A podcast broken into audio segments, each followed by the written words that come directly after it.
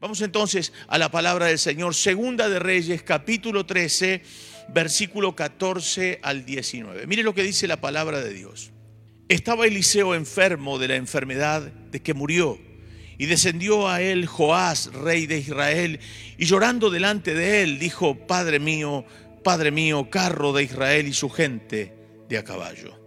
Y le dijo Eliseo, toma un arco y unas saetas, toma él entonces un arco, tomó él un arco y unas saetas, y luego dijo Eliseo al rey de Israel, pon tu mano sobre el arco. Y puso él su mano sobre el arco, entonces puso Eliseo sus manos sobre las manos del rey. Y dijo, abre la ventana que da al oriente. Y cuando él la abrió, dijo Eliseo, tira. Y tirando él, dijo Eliseo, saeta de salvación de Jehová y saeta de salvación contra Siria, porque herirás a los sirios en Afec hasta consumirlos. Y le volvió a decir, toma las saetas. Y luego que el rey de Israel las hubo tomado, le dijo, golpea la tierra. Y él la golpeó tres veces y se detuvo. Entonces el varón de Dios, enojado contra él, le dijo, al dar cinco o seis golpes, hubieras derrotado a Siria hasta no quedar ninguno pero ahora solo tres veces derrotarás a Siria. Oramos en el nombre del Señor y creemos en el poder de la declaración. Levante sus manos al cielo, repita conmigo esta oración. Señor Jesús, gracias por tu palabra. Tu palabra es verdad. Tu palabra me bendice, tu palabra me renueva, tu palabra me edifica. Tu palabra, Señor, me llena el alma. Te pido bendigas a mi pastor. Dale revelación y ciencia, profecía y gracia sobre su vida. Señor, levante sus manos si puede hacerlo, diga, vacíame de mí y lléname de ti en el nombre de Jesús. Y todos decimos, amén y amén. Puedo escuchar su aplauso por la fe, su alegría, su gozo y aún su amén que pone usted ahí en las redes sociales por poder compartir este momento. Quiero hoy hablarles este mensaje y como título le puse la ayuda que debes aprovechar. Todos en la vida necesitamos la ayuda de alguien, la ayuda de alguien para salir adelante, la ayuda de alguien que te aconseje para salir de un momento difícil, confuso, la ayuda de alguien que pueda clarificar tus pensamientos. Todos en realidad en alguna oportunidad de nuestra vida necesitamos sentirnos acompañados por alguien, el cual pueda tener un consejo claro para nuestra vida confusa que nos pueda traer claridad, como dije, en el pensamiento para poder tomar decisiones correctas. Necesitamos muchas veces la ayuda de nuestros mayores, de nuestros líderes. Ayuda muchas veces que necesitamos de gente madura, de gente que no sepa agitar para el mal, sino de gente que pueda ayudarnos a entender que muchas veces Necesitamos la bendición de Dios y estar calibrados, centralizados en la voluntad perfecta de Dios. Pero ¿quién te puede ayudar? Sino una persona que tiene una comunión íntima con el Espíritu Santo. Alguien que ha tenido experiencias con el Espíritu Santo. Alguien que muestre en su vida realmente que ha estado con Jesús en oración, en búsqueda, en lectura de la palabra. Alguien que a través de su vida y de, su entorno pueda demostrarme que la palabra de Dios no es solamente palabras en la boca, sino que la palabra de Dios está comprobada en lo que puedo ver con mis ojos en la vida diaria. Y ahí entonces me doy cuenta que lo que se me habla con la boca está comprobado con los hechos que a diario puedo ver en su entorno familiar. Miren ustedes, ¿a dónde va a ir el rey? Joás está preocupadísimo, está agobiado, está preocupado, tiene temores, el rey está desesperado.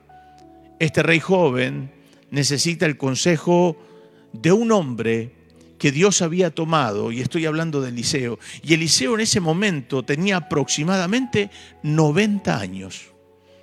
Ya casi estaba por morir, por eso dice que estaba enfermo de la enfermedad que murió. Es decir, el hombre tiene ya 90 años o más de 90 años, está a punto de partir, pero en él está la sabiduría, la gracia de poder clarificarle a Joás, a este rey joven de Israel, cómo hacer o qué hacer. Le está impartiendo seguridad a un hombre que tiene poder, pero que a la vez tiene miedo. ¿Alguna vez pasó usted por momentos de temores? siendo el jefe de la casa, siendo la jefa de la casa, siendo entonces el que tiene que tomar la decisión por un grupo, ¿no tuvo alguna vez temor? Seguramente todos en la vida ante algo desconocido, ante una decisión, tenemos temor, ese temor que nos invade. Pero ¿hacia dónde va Joás? Sabe dónde ir. Tiene que saber aprovechar a quién va a ir a preguntar, a quién va a ir a pedir ayuda. Por eso hoy aprenderemos tres verdades. Tres verdades que hay que tener en cuenta ante la guerra de la vida.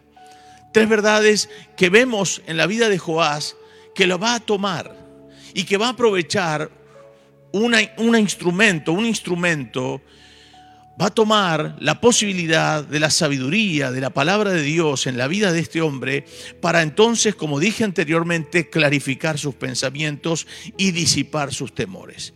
El rey, el rey Joás tiene miedo y necesita la voz de Dios a través del profeta Eliseo. ¿Y por qué va a buscar esa voz? Va a buscar esa voz porque el hombre sabe que si Dios le habla por Eliseo y él hace las cosas bien, de cierto la confianza, la fortaleza, la fe y la esperanza iban a abrazar a este joven rey. Eliseo está a punto de morir, pero aún la palabra está viva en él. En primer lugar, quiero hablarles de las guerras que siempre estarán. ¿Qué tenía Joás? Tenía miedo.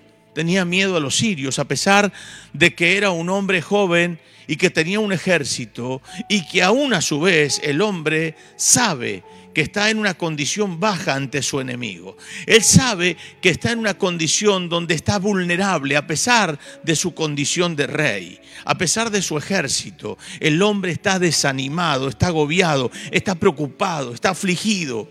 Y va a ir entonces a Eliseo, a quien entonces él también considera como la voz de Dios para Israel, como el consejero que puede habilitarle un espacio al desconocimiento de Él, pero a la seguridad que puede abrazar a través de la poderosa palabra de Dios. Es cierto que tenemos desconocimiento a lo que pasará mañana y usted escucha a las personas y dice, ¿qué ocurrirá?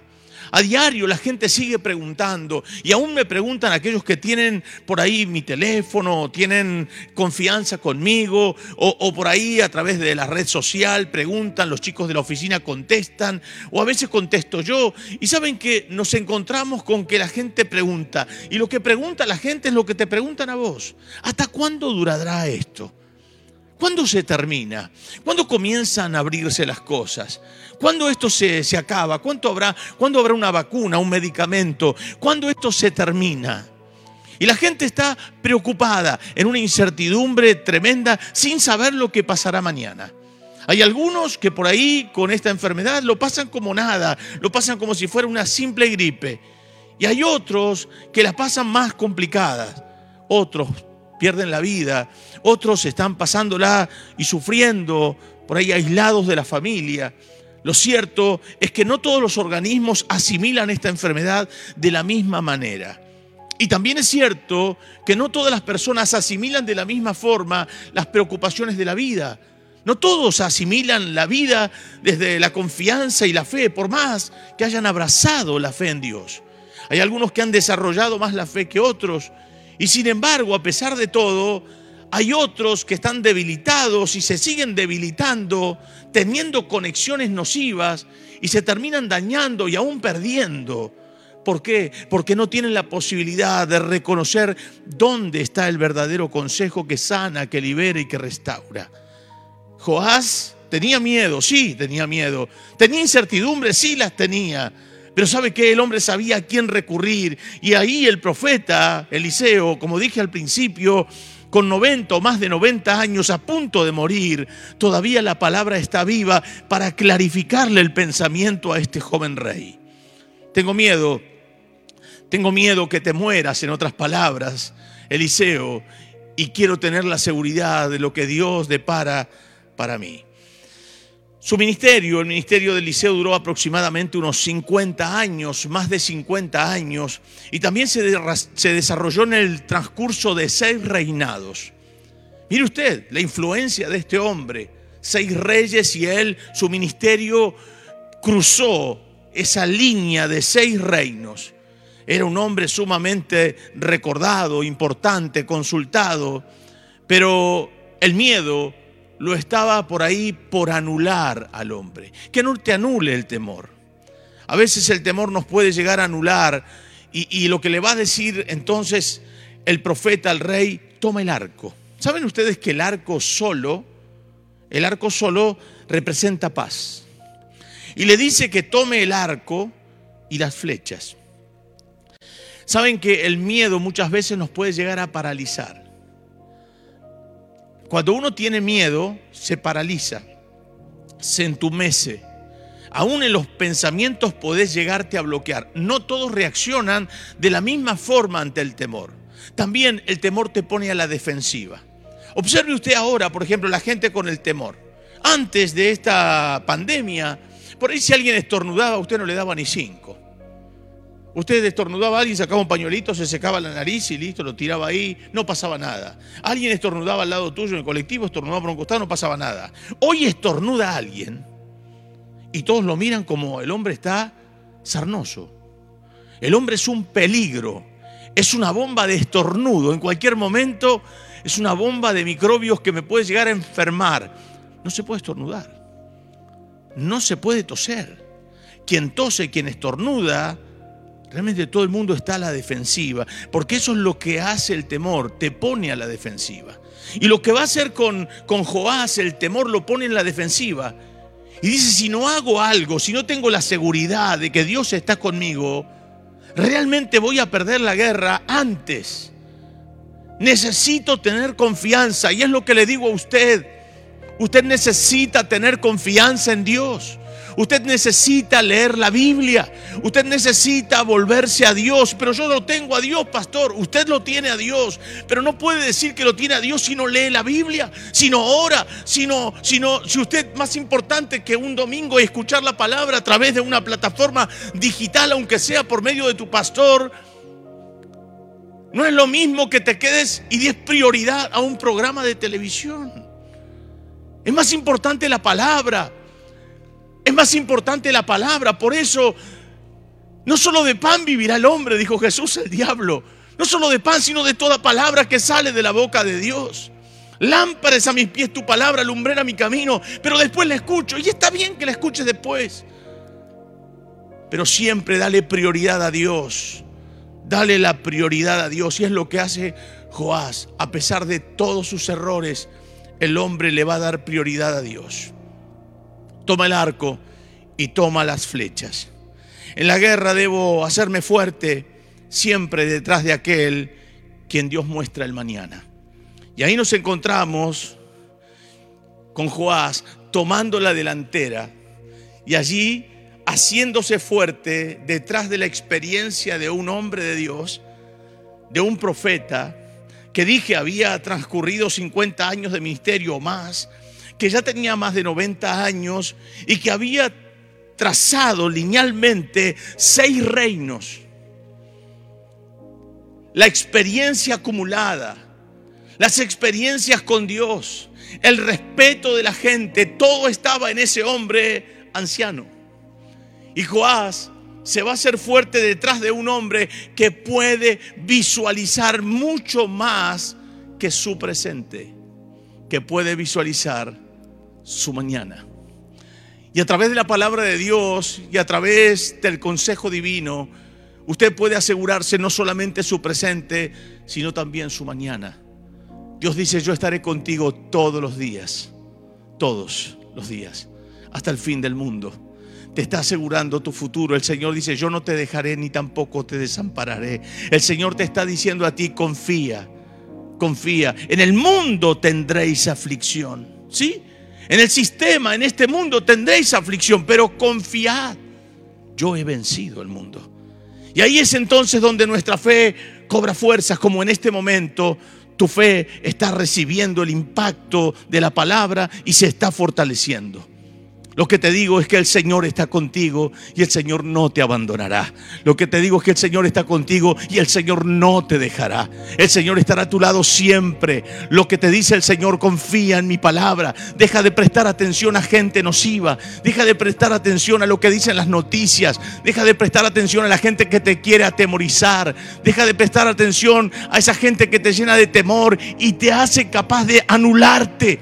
Tú tienes Dios, tú tienes esperanza, tú tienes palabra, tú tienes un Dios que te dice no te dejo, tú tienes un Dios que te dice yo soy todopoderoso. El Señor te dice todo lo podés vos en Cristo Jesús que te fortalece, como dice Efesios, todo lo podemos en Cristo que nos fortalece y que es todo. Puedo pasar por la lucha, puedo pasar por la necesidad, puedo pasar por la enfermedad, puedo pasar por el quebranto, pero sé que todo lo puedo en Cristo que me fortalece. No hay situación que el Señor no me haga vencer en su palabra, en su espíritu, en su gracia, somos más que vencedores por medio de aquel que nos amó en Cristo Jesús, Señor nuestro.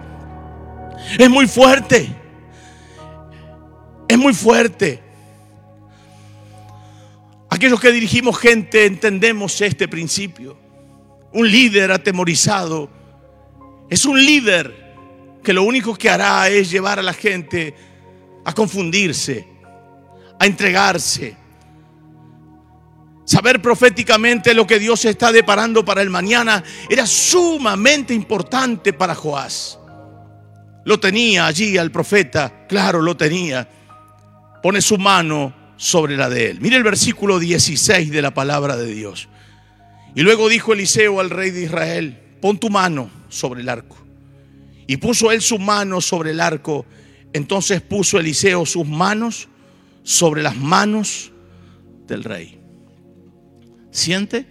La mano, le dice, pon tu mano sobre el arco. Mire usted. Luego dijo Eliseo al rey de Israel, pon tu mano sobre el arco. Y puso él su mano sobre el arco. Entonces puso Eliseo sus manos sobre las manos del rey. Lo que está diciendo es lo que estás a punto de hacer. Dios está contigo el apoyo de Dios sobre la mano del rey. Tu mano, si la podés extender ahí donde estás.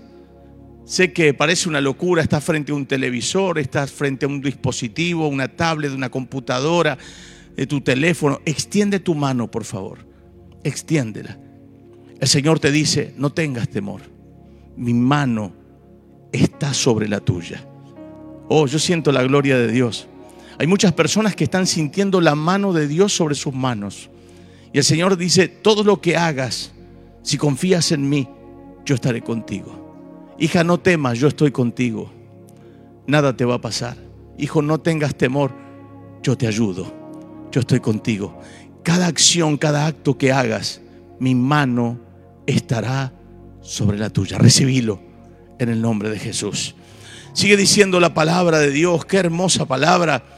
Dice, tomó el arco Joás y Eliseo. Puso su mano Joás y Eliseo la mano sobre la mano de Joás. Necesitamos sentir que al futuro no entramos sin su ayuda. La incertidumbre puede jugarte una mala pasada. Todos sabemos y sentimos la incertidumbre en alguna oportunidad. Pero ¿sabe cuánta ventaja es sentir que yo voy con alguien a quien quizás otros no ven, pero que yo lo puedo sentir y lo puedo ver por la fe. Necesitamos la mano de Dios sobre la nuestra, cada momento, cada instante de nuestra vida. La palabra profética está en el versículo 17. Acompáñeme, por favor. Mire lo que dice el versículo 17 de la palabra de Dios dijo, abre la ventana que da al oriente. Y cuando él la abrió, dijo Eliseo, tira. Tirando él, dijo Eliseo, saeta de salvación de Jehová y saeta de salvación contra Siria, porque herirás a los sirios en Afec hasta consumirlos. Vuelvo a repetir, abre la ventana que da al oriente. Cuando él la abrió, dijo Eliseo, tira. Y tirando él, dijo Eliseo, profetiza, saeta de salvación de Jehová, saeta de salvación contra Siria, porque herirás a los sirios en Afec hasta consumirlos. La palabra fue entonces dada por el profeta. Vencerás. Esa es la palabra. Un anciano experimentado, el hombre de la palabra, el profeta más respetado de aquel tiempo, el hombre que se había ganado el respeto, la honra, el hombre que había transitado tres, seis reinos, el hombre que había ministrado más de 50 años en Israel, el hombre que ya tiene más de 90 años, está aplicando la experiencia y el Espíritu Santo lo está utilizando para dar ánimo. Usted escucha el timbre de mi voz, pero es Dios quien le habla. A usted le digo, tenga ánimo, usted no se va a caer, no se desanime, no tenga temor, Dios está a tu lado. Él te dice, yo no te dejo, yo no te desamparo.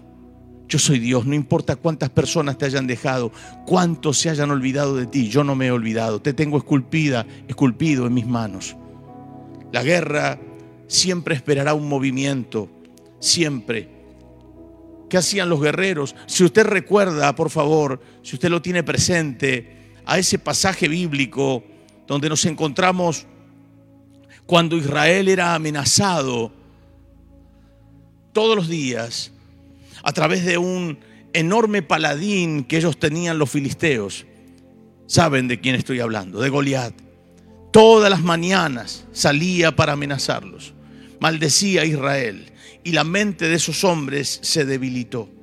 De tal manera se debilitó la mente de esos hombres que llegaron a sentir y a pensar que eran incapaces de vencerlos porque lo que estaban mirando delante y a quienes escuchaban era un paladín de más de tres metros de altura, Goliat, y todos estaban con sus mentes contaminadas de ver, su visión ya estaba contaminada, se sentían perdedores antes de salir a la guerra, pero también ya estaban perdidos en su sentido auditivo. El hecho de escuchar continuamente que los iba a matar, que los iban a hacer esclavos, ellos terminaron creyendo las mentiras del enemigo. Deje de escuchar tanto y de ver tanto lo que el enemigo quiere que tú veas y que escuches. De allí había un muchachito llamado David que llevaba la comida a sus hermanos que eran guerreros de Israel. El cuidador de ovejas. Pero en la soledad defendía con uñas y dientes lo que su padre le había dado para cuidar, y estoy hablando de las ovejas de su padre, de Isaí de Belén. Ese hombre que había dejado a su hijo David al cuidado de las ovejas. Sin embargo, cuando David lo escucha a ese hombre, se indigna. ¿Sabe por qué? Porque no está relacionado a ver que alguien insulte, quiera degradar al Dios de Israel y a su ejército. Sus oídos no están acostumbrados a escuchar amenazas contra un pueblo que Dios ama. Así que el muchacho se revela ante esa situación. No le importa lo que los demás sienten, si tienen miedo. Él les va a demostrar que quien cree en Dios siempre saldrá bien y saldrá en victoria. Quien cree en Dios corre con ventaja. No deje de creer en Dios. Hay muchos que se debilitan escuchando y viendo cosas. Cuántos muertos, cuántas cosas pasan. Y continuamente estamos como supeditados a lo que nos dicen, pendientes de lo que nos dicen. Y aún estamos como ya como psicomatizados con el dolor, con la enfermedad. Empezamos a sentir lo mismo que sienten otros. ¿Qué nos está pasando? ¿Estamos sintiendo lo que otros nos dicen psicomatizados? ¿O, dejamos de sentir la presencia de Dios? David tenía la presencia de Dios. No sentía lo que sentían sus hermanos. Sentía la presencia de Dios. Y fue Dios que lo tomó para derribar ese gigante. No voy a predicarles de David, solamente enseñarles y decirles que cuando escuchamos a las personas incorrectas, terminamos casi entregándonos sin pelear. Debes hacer tú lo que otros no pueden hacer por ti. aprende a creer. Aprende a relacionarte con Dios. Dale un tiempo al Espíritu Santo. Dale un tiempo en tu vida. Siempre habrá un momento para darle. A la noche, a la madrugada, a la tarde, al mediodía, al anochecer. Siempre habrá un tiempo. La acción de tu mañana está ligado a cómo sientes tu presente. ¿Cómo sientes tu presente? ¿Cómo te sientes hoy? Dígame fortalecido en esta palabra. Póngalo ahí si quiere. Fortalecido en esta palabra, pastor. Me siento fuerte, siento que mi, mi vida ahora se comienza a animar. Me doy cuenta que Dios está conmigo, que no tengo que temer, que Dios es mi guardador, que Dios es mi defensor, que Él es mi refugio, que Él es mi roca fuerte, que en Él estoy seguro, que todo, absolutamente todo me puede faltar, pero que Él nunca me falte. Él es más poderoso que cualquier enfermedad, que el cáncer, que el SIDA, que el COVID, que lo que sea. Él es Dios, sigue siendo Dios, sigue reinando. ¿Dónde están los profetas? ¿Dónde están los Elías de este tiempo? ¿Dónde están los hombres y mujeres de fe? ¿Dónde están esos hombres y esas mujeres que están llenas del Espíritu Santo? Que no le temen a nada, que saben que es solamente un tiempo, es un tiempo para empoderarnos del Señor, para llenarnos de la gloria, para llenarnos y arroparnos en el Espíritu Santo y en el poder de la palabra. Ese es el tiempo. Por eso Dios ha permitido esto. Iglesia, prepárate porque vienen los tiempos más poderosos cual nunca antes hemos visto. Veremos los milagros más extraordinarios jamás antes comprobados. Ahora los veremos. Veremos los milagros creativos de Dios en la vida de las personas. Veremos visiones, ángeles.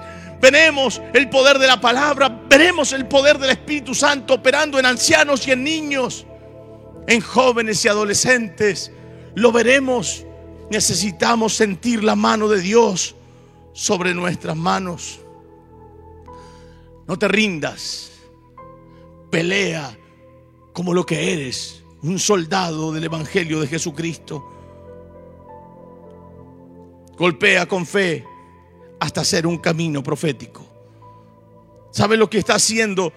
Allí le está enseñando Eliseo que tiene que aprender a hacer un camino profético. La acción la acción de tu mañana está ligado a cómo hoy te sientes, dije. ¿Cómo te sientes, mi hermano? Dígalo ahí, póngalo, estoy fortalecido en la palabra. Que termine esta reunión y que puedas tener un momento para orar. Que arranques con un tiempo y un proceso de oración y de lectura de la palabra. A pesar de tener la voz profética, la mano de Dios se pone sobre la nuestra. Joás tiene la voz profética. Está la voz profética en Israel. Todavía el hombre no había muerto. Pero necesita sentir la mano de Dios sobre la suya. Qué tremenda palabra. Yo quiero que ustedes me acompañen, por favor. Versículo 18. Y le volvió a decir, toma las saetas.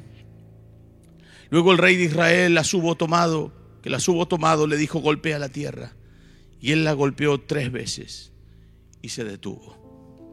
Entonces el varón de Dios, enojado contra él, le dijo, al dar cinco o seis golpes, hubieras derrotado a Siria hasta no quedar ninguno. Pero ahora solo tres veces derrotarás a Siria. Era una acción profética. Era como él se sentía. Se estaba animando. Yo creo que si tenía que golpear antes de, del profeta que le haya dicho, hubiera golpeado una vez. O quizás no hubiera golpeado. Se había animado. Pero tenía que animarse aún mucho más. Si hubiera golpeado cinco o seis veces, faltaron dos o tres golpes. Llegó a la mitad de la acción. No llegues a la mitad. Concluye. Concluye lo que Dios te dijo. Todavía largo camino te resta, todavía hay cosas que debes hacer. No te puedes morir. No, no te puedes morir. No te puedes quedar en la mitad del camino. No puedes dejar la obra que comenzaste a hacerla de manera inconclusa. No puedes hacerlo. En el nombre de Jesús de Nazaret, levántate. En el nombre de Jesús de Nazaret, levántate. En el nombre de Jesús de Nazaret, recobra ánimo. En el nombre de Jesús de Nazaret, recobra vida. En el nombre de Jesús de Nazaret, sé sano, sé sana. En el nombre de Jesús. Porque todavía hay cosas que debes hacer. Y que no las puede hacer otro. Las tienes que hacer tú. Necesitas abrir las ventanas de la esperanza. Necesitas abrir las ventanas de la esperanza. Cree. El profeta lo hace abrir la ventana. Le hace tomar el arco. Le hace golpear con las saetas el suelo. Acciones constantes para asegurar una victoria duradera Tienes que seguir siendo constante. En el camino de Dios no se hacen las cosas de un día para el otro. Hay gente que cree que esto es fácil. Hay personas que están equivocados, tienen una visión errónea. Se piensan que, que soplar y hacer botella. Se piensa que es bueno, me pongo una iglesita y ya arranco y, y soy Gardel con guitarra eléctrica. Hay algunos que quisieran empezar su ministerio cuando estamos a la mitad de nuestro camino o finalizando el camino. Hay todo un tiempo de continuo golpear, de insistir, de perseverar. Hay años, hay días, hay meses. Hay frío sobre los lomos de muchos. Hay lluvias que cayeron sobre uno y muchos días de sol, de frío y de calor. Hemos puesto el esfuerzo. Hemos golpeado la tierra. Pero podemos decir sin temor alguno que el Dios de Israel nos ha ayudado. Podemos decir sin temor alguno que Él ha puesto su mano sobre la nuestra. Podemos decir sin temor alguno que su palabra jamás ha faltado. Por eso les digo a ustedes, pueblo de Dios, no importa dónde te congregues, lo que te digo es que el Dios que te prometió es un Dios que cumple. Solo insiste, golpea, no desistas, no retrocedas, no te rindas, sigue adelante. Cristo está contigo. Y el Señor te dice, abre la ventana de la esperanza. Mira más allá de este encierro. Mira más allá de esta situación difícil en este mundo complejo y complicado. Mira más allá de estos tiempos turbulentos. Dios te dice, no te dejaré hijo, no te dejaré hija. Yo estoy contigo para ayudarte. Nosotros necesitamos siempre el apoyo divino. No podríamos hacer absolutamente nada si Dios no estaría con nosotros. A veces la gente piensa que es la capacidad de alguien.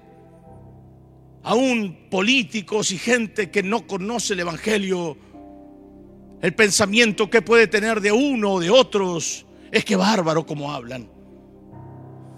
Es que capacidad que pueden haber tenido o que han adquirido. Error. Solamente hemos hecho un trabajo, pero ha sido la mano de Dios sobre la nuestra. Ha sido la gracia divina sobre la nuestra. Ha sido el poder del Espíritu Santo sobre la nuestra. No ha sido capacidad propia. Como dijo un amigo, Ale Gómez, no se trata de mí, se trata de Él. Solamente somos servidores que queremos hacer la voluntad de Dios. Pero Dios necesita gente insistente, gente que mire hacia el futuro, gente audaz para su reino. Si hubo algo en Joás, por lo menos en esa acción, fue que el hombre supo a quién recurrir. Ya era viejo, pero era el hombre que podía darle esperanza y seguridad en la acción que tenía que tomar por delante. ¿A quién vas a buscar en tus temores? ¿A quién recurres en tus angustias? ¿A quién corres? cuando te sientes mal y lloras? ¿A quién corres para que te ayuden no serán las personas equivocadas. Joás, lo aplaudo, fue a Eliseo, el hombre de Dios, la palabra profética de Israel, el hombre que le abre la ventana de la esperanza y la ventana hacia el futuro. Que nunca se aparte de ti su palabra. Que nunca se aleje de ti su palabra. Que nunca ella deje de iluminarte. Porque lámpara es a mis pies tu palabra. Lumbrera a mi camino. Que ella nunca deje de iluminarte. Que no haya nada más importante que... Importa que leas otros libros, pero que no haya libro más importante que la palabra de Dios. No estoy diciendo que te dejes de relacionar con otras personas, pero que nunca te dejes de relacionar con Él, con el Espíritu Santo. Está bueno que tus proyectos sean lindos, pero que nunca saques de tus proyectos a Dios. Que siempre Él sea la fuente inagotable de todo tu ser, de todos tus pensamientos y de todos tus deseos. Y entonces todo lo que hagas te saldrá bien, porque abrirás la ventana del futuro y la ventana de la esperanza, asegurándote en el presente con Dios y en el futuro que Él seguirá estando contigo. Padre, en el nombre de Jesús de Nazaret, bendigo a mis hermanos en esta noche. Yo sé que hay muchos que están llorando. Sé que hay muchos que están tocados por el Espíritu Santo. Sé que hay muchas personas que estaban necesitando esta palabra. Señor, tócalos. Señor, tócalos por amor de tu nombre. Levántalos, Dios. Quebranto el yugo del enemigo, rompo las cadenas. Quebranto todo yugo de maldad en el nombre de Jesús. Espíritu de temor, suelta esas mentes ahora. En el nombre de Jesús de Nazaret. Espíritu de muerte, de enfermedad, te ato y te echo fuera. En el nombre de Jesucristo. Ahora Dios, levanta al caído. Fortalece al débil ahora. Dios, tócalos por amor de tu nombre. Toca esa mujer, toca ese hombre. Señor, no permitas que se aparte, no permitas que se aleje, no permitas, Dios, que tire la toalla. En el nombre de Jesús de Nazaret, levántalos por amor de tu nombre. Dios mío, son tu pueblo. Son tu pueblo, son tus hijos. Mira esos jóvenes, esos adolescentes. No permitas que el enemigo, Señor, los rodee con tentaciones que ellos puedan ceder o caer. Fortalécelos en la fe. Renuévalos en el poder del Espíritu Santo. Extiende tu mano sobre ellos, Dios. Ahí Dios, tócalos, tócalos, tócalos. Yo siento tu gloria ahora. Ahí está Dios entrando a tu casa. Ahí está Dios tocando tu vida ahora. Oh, la bacaya. Lo siento a Dios entrando por la ventana de la esperanza. Lo siento a Dios tocando tu vida ahora. Dios te toca, Dios te toca, Dios te toca. Hay gente que está quebrantada. Hay personas que están llorando ahora. Recibí, recibí, recibí, recibí. Recibí el toque del Espíritu Santo sobre tu vida. Oh Dios te sana. Dios te sana. Está limpiando pulmones ahora. Dios está limpiando pulmones ahora. Él corre. Corre con el Espíritu Santo. Hay ángeles que están ahí alrededor tuyo tocando. Tocando tu vida. Toca a Dios. Toca a Dios. Toca a Dios. Toca a Dios. Toca a Dios. Rompo las cadenas que se, que se están queriendo formar en las mentes de muchas personas. En el nombre de Jesús. Dios, libertad. Libertad para orar libertad, libertad del Espíritu Santo en sus vidas ahora. En el nombre de Jesús hay gente que están siendo renovadas en el Espíritu Santo. Hay gente que están siendo tocados ahora por el poder de Dios. Recibí, recibí, oh siento la gloria de Dios. Ahí está Dios. Ahí está Dios, ahí está Dios. Lo siento, lo siento, lo siento. Dios está fluyendo sobre tu vida ahora. Oh, Dios está aquí. Te toca, te toca, mujer. Te toca, te toca, te toca, varón, te toca. Oh, siente a Dios en tu vida. Levanta tus manos ahí. Llenate, llenate, llenate. Llenate de la gloria de Dios. Oh, Dios está ahí tocándote.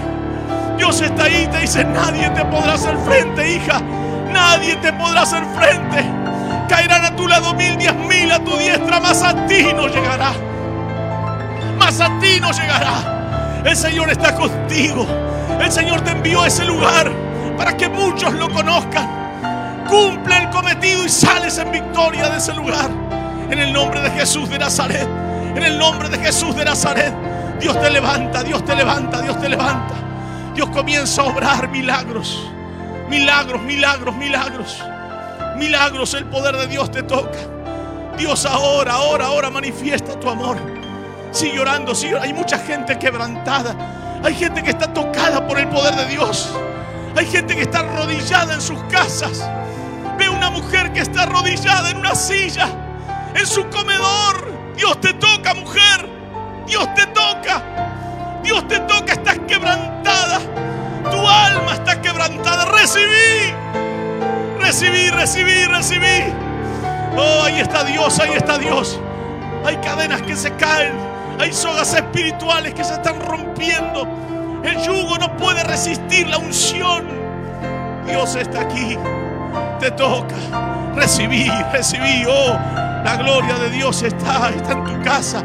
Se abrió, se abrió esa ventana de la esperanza. La ventana de la salud, de la fe. La ventana de la gracia divina está abierta en tu vida ahora. Recibí en el nombre de Jesús. Por tu palabra, Dios. Por tu palabra. Los declaro libres. Los declaro sanos. Por tu amor, por tu misericordia. En el nombre del Padre, del Hijo y del Espíritu Santo. Amén. Amén. Y amén. Qué hermoso tiempo. Qué hermoso tiempo hemos compartido. Impresionante.